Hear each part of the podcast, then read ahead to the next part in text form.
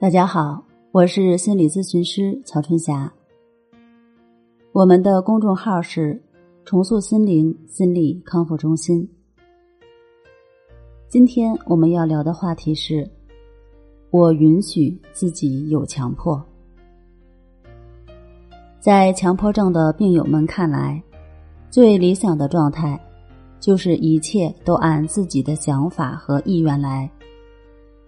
如果有一点不满意的地方，就会陷入无休止的强迫和反强迫中。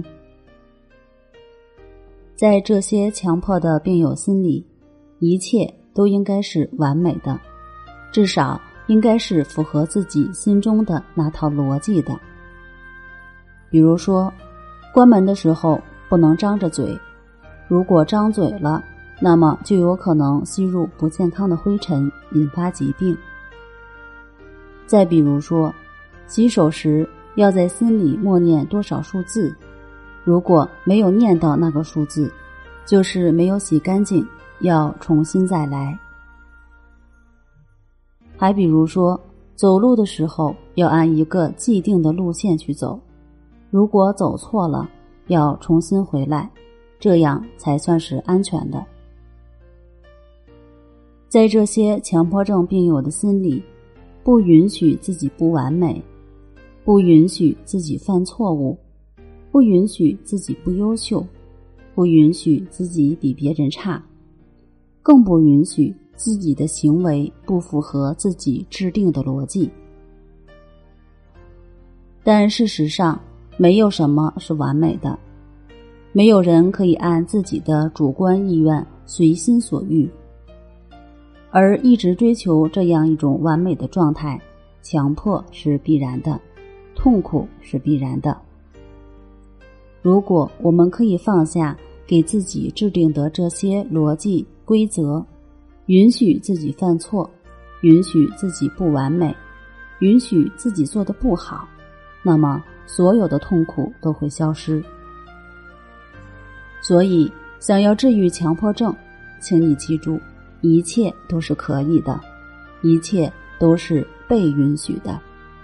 焦虑是可以的，有杂念是可以的，担心恐惧是可以的。而强迫的病友们恰恰给自己规划了太多的规则，这也不行，那也不行，胡思乱想不行，胆小害怕不行，做的不好也不行。他们给自己画了一条又一条的红线，深恐越雷池一步，把自己困得死死的，绑得死死的。所以，我们只要改变一下思维模式就可以了。在这世上，没有什么是不可以的，顺其自然就好。那些念头或想法出现了，不用管它。喜欢整理房间。把桌子摆整齐，你喜欢就好。别在一边整理一边在心里说：“哎，我不想强迫，但是不整理看着又不舒服，怎么办？”告诉自己：“我允许，我允许自己喜欢整理桌面，我允许自己有这个小习惯。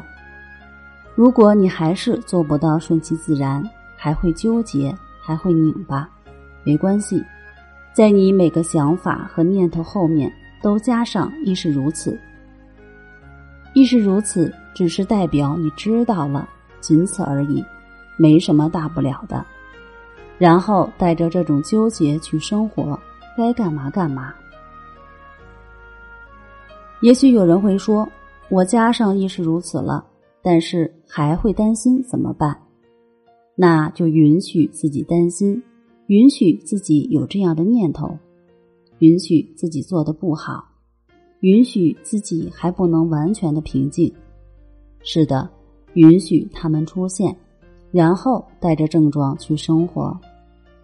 慢慢的，你的心会变得越来越平静，强迫也不会再来困扰你。